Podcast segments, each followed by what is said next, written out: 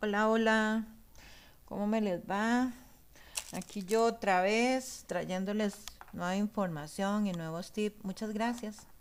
Gracias por conectarse, gracias por escuchar mis audios, gracias por ser mi alumno, gracias por estar ahí y confiar en las cosas que yo les enseño.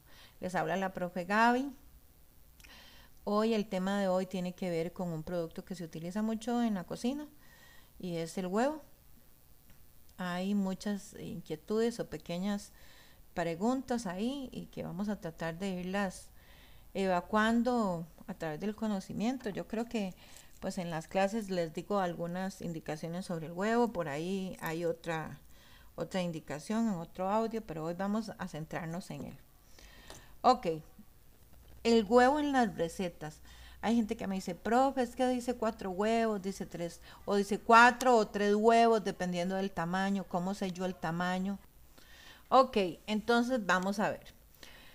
Eh, cuando a mí me piden huevos, ¿verdad? Dentro de una receta, bueno, hay varias formas. Yo, en lo particular, cuando les mando una receta y si me la han dado eh, en tiempos lejanos de los cursos que yo he recibido o adapto alguna receta o incluso cuando invento alguna receta, a mí me gusta generalmente ponerles que pese 70 gramos con todo y cáscara, que pese eh, menos de 70 gramos, ¿verdad? Entonces, vamos a ver. Los huevos se clasifican solo en dos medidas largos y medianos, nada más.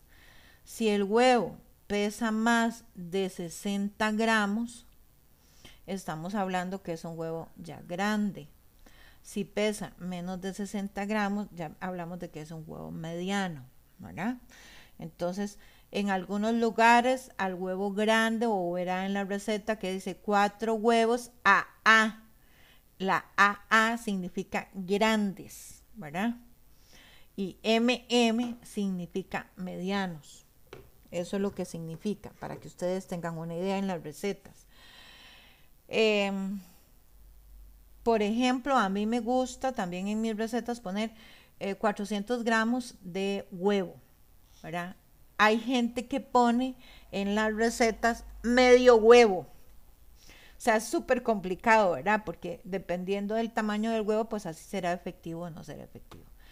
Entonces, vamos en orden. Yo, yo en mis recetas, yo prefiero, y todos mis alumnos saben que yo prefiero pasar toda la receta, convertirla toda a gramos. A mí que las tazas, que las tacitas, que las medias tazas, que las cucharadas, que las medias cucharaditas, yo eso no lo soporto no lo soporto porque si el alumno no tiene eh, las cucharas medidoras, entonces eh, ahí empiezo yo en una clase a batear, a ver, ay, esto es esto, no, eso es lo primero.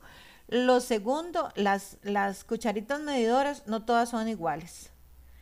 Ni las tazas medidoras todas son iguales. ¿Por qué? Porque en el mercado hay un montón de tazas medidoras, pero unas son para líquido, otras son para eh, para, ¿cómo se llama? Para polvos. Entonces, usted compra la de mililitros y ya después no sabe cuánto es la taza. Bueno, ay, no, yo eso, para mí eso es una cosa, ay, no, no la soporto.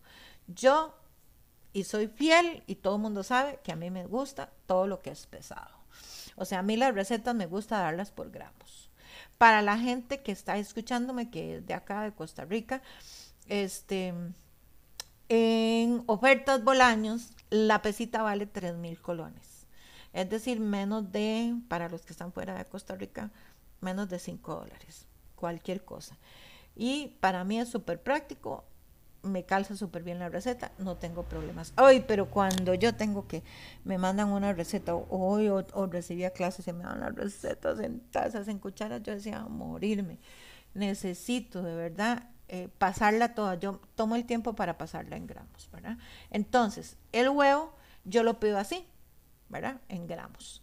400 gramos de huevo.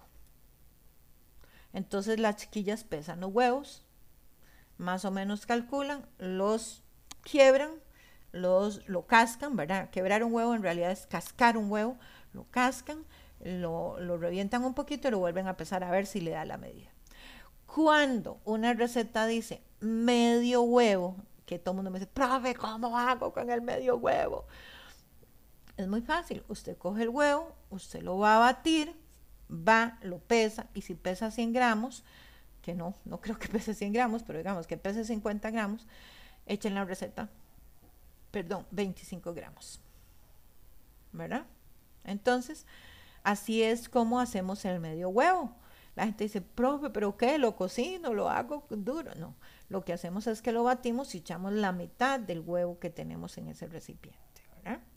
Recordar siempre que el huevo en algunas recetas, especialmente en los merengues, siempre tiene que llevar un ácido, ya sea vinagre, ya sea ácido acético o ya sea limón, para, para matar la, la posible bacteria que pueda tener, ¿verdad? Porque es un producto crudo. Eh, hay cosas, yo sé que venden, el merengue es un tipo de, de clara deshidratada, ¿verdad? Eh, pero no, no siempre calza en todas las producciones que nosotros hagamos. No siempre va a calzar a la hora de cremar, no siempre, va, no, no siempre, va, no siempre nos va a servir en un queque, en una masa batida, no, no siempre nos va a servir. Entonces, siempre hay que tener esas precauciones con el huevo. Bueno, espero que hoy este temita les haya gustado. Como siempre les recuerdo, visiten mi página, denle me gusta. Eh, vamos a tener curso de parrillada, curso de catering service, curso de coctelería por ahí de, de mayo. Eh, ahorita estamos haciendo un curso de cerveza, cómo elaborar cerveza, cerveza artesanal, un producto más que usted puede para su casa, para su familia, comercializar con sus amigos o comercializar al público en general. Solo mándeme un mensaje a mi WhatsApp 7179-9957 ponga su nombre y ponga lista de difusión, así yo lo pongo entre mis contactos y todos, todos, todos, todos los cursos que vayamos a dar, ténganlo por seguro que yo voy a hacerle llegar esa información. Bueno, muchas gracias y espero que el tema de hoy les haya servido, que les guste y que sea de su agrado. Buenos días, que Dios me las acompañe. Muchas gracias por estar conmigo. Hola, hola. Vamos hoy otra vez con esta descarga de tips para la cocina. Espero que estén bien. Muchas gracias por elegir hoy escucharme nuevamente. Mucho gusto. Les habla la profe Gaby. Que tengan un buen día. Vamos hoy a hablar de dos, de dos cositas, de dos recetas que quiero que hagan en la casa. Una es la diamantina casera y la otra ah, es el matizador. El matizador para trabajar. Eh, eh, especialmente se usa para hacer este chocolates porque el chocolate no admite nada que tenga agua, pero es un colorante en polvo que le va a servir para cualquier producto, para fondant, para merengue eh, y para el chocolate, ¿ok? Estos dos productos yo los amo y los adoro porque me han salvado de mucho. Aparte que me ahorran dinero, les va a ahorrar mucho dinero, porque son muy similares y yo, por ejemplo, que lo que es la diamantina casera, oh, yo la amo y la adoro porque es que ella me arregla todos los, todas las grietas que pueda tener, todos los fallos que tienen que tener. Yo, ¡pum! Vamos, aquí va diamantina casera. Y todo lo arregla, ¿verdad? Y se ve muy bonita y es muy, muy fácil de hacer. Yo sé que muchos de ustedes que han sido alumnos míos, pues la conocen porque prácticamente es una receta que siempre doy, pero si usted no es uno de mis alumnos, pues no se preocupe porque aquí la va a obtener. ¿Cómo vamos a hacer la diamantina casera? Es muy fácil. Es más, hay alguien, algunos de mis alumnos se saltan uno de los pasos y no habría ningún problema. La voy a hacer con el azúcar corriente que tengo en la casa. Voy a buscar una bolsa, una bolsa plástica. En esa bolsa voy a echar de 3 a 4 cucharadas de colorante. Más de 4 no, ya ustedes saben, ¿verdad? Más de 4 no, porque recuerden que más de 4 gotas amarga cualquier producto. Entonces, vamos a hacer con, con, con una vez, vamos a hacer varios tonos de color. Ok, vamos por ejemplo, si yo quiero sacar un rosado muy fuerte, entonces en esa bolsa voy a echar cuatro gotas de colorante y voy a echar cuatro cucharadas de azúcar corriente y voy a restregar como si fueran unas medias ese azúcar hasta que ese azúcar toda quede teñida. La voy a sacar, la voy a poner en una placa plástica, voy a tener el horno encendido, el horno de cocina, no de microondas, lo meto y cuento 20 segundos y lo saco. Esa parte, algunos alumnos se la saltan, pero esa parte del horno hace que el cristal del azúcar brille un poquito más. y voy y lo echo en otra bolsa o lo echo en un frasco o lo echo en un paquetito. La bolsa a la que le acabo de sacar ese azúcar quedó todavía con más tinte. Entonces ya no he hecho tres, sino que eh, ya no he hecho cuatro cucharadas de azúcar, sino que he hecho tres cucharadas de azúcar y vuelvo a, a restregar y vuelvo a hacer el mismo proceso. Voy al horno, la meto por 20 segundos con el horno bien caliente y la saco para que brille, ¿verdad? 20, a veces hasta 10 segundos. Eso hay que controlar según la potencia del horno. Eh, la parte del calor es para darle un poquito más de brillo. ¿Qué voy a obtener? Voy a obtener un color más claro.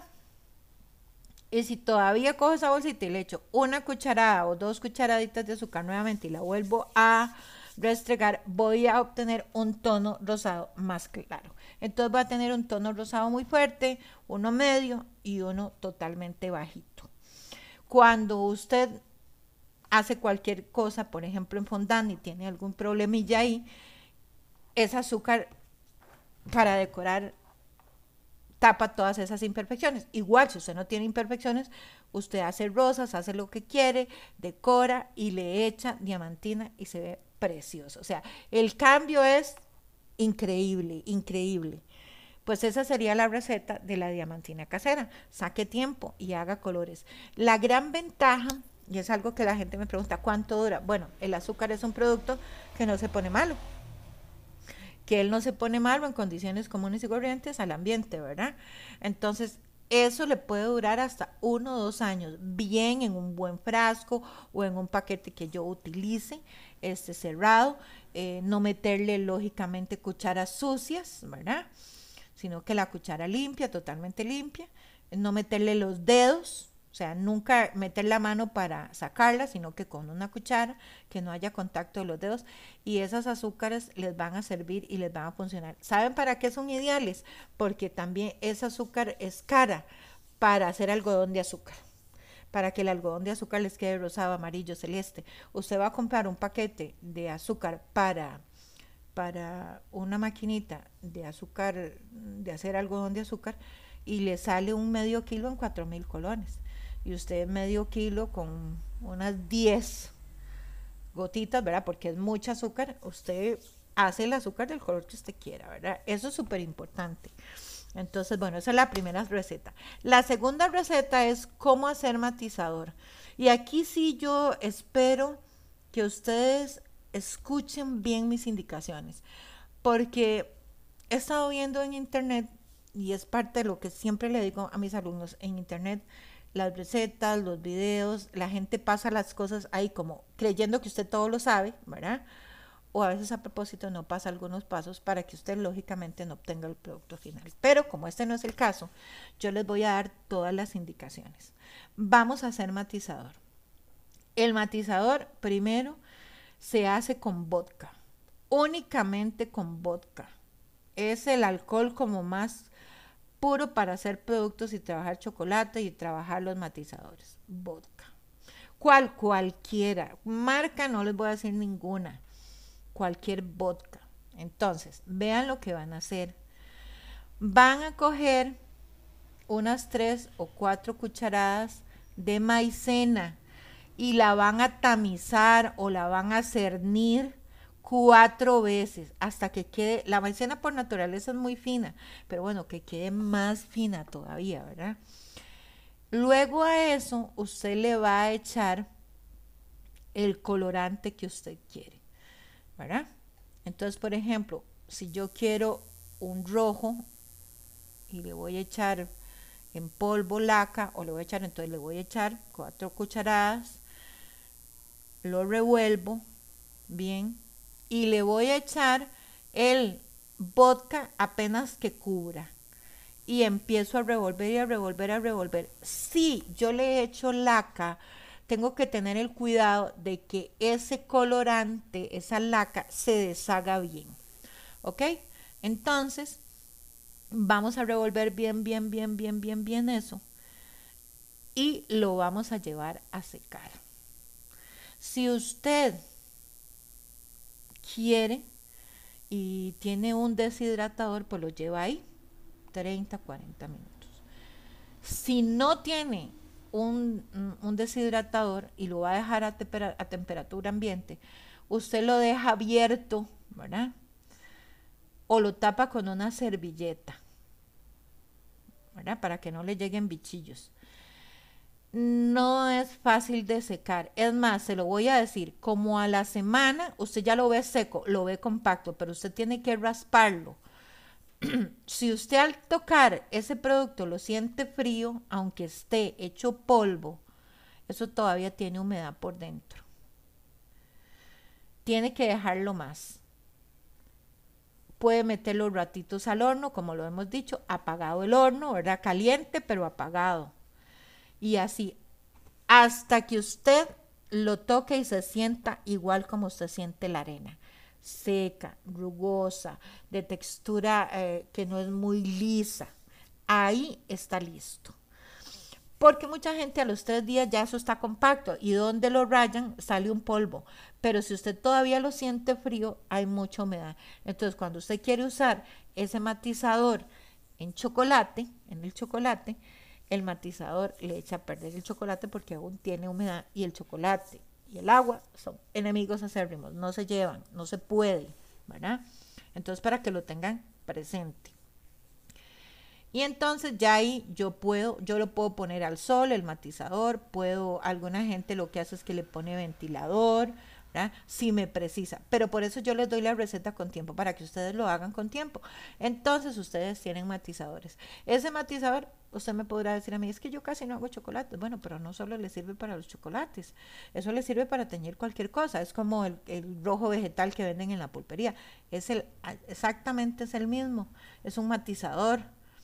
Entonces, no tiene usted que ir a comprar un matizador en 3.000 colones, un poquitito, cuando con 3.000 colones usted puede hacerse un kilo de matizador de un color o un kilo de matizadores de todos colores, ¿verdad? O sea, distribuir ese kilo en montones de matizadores.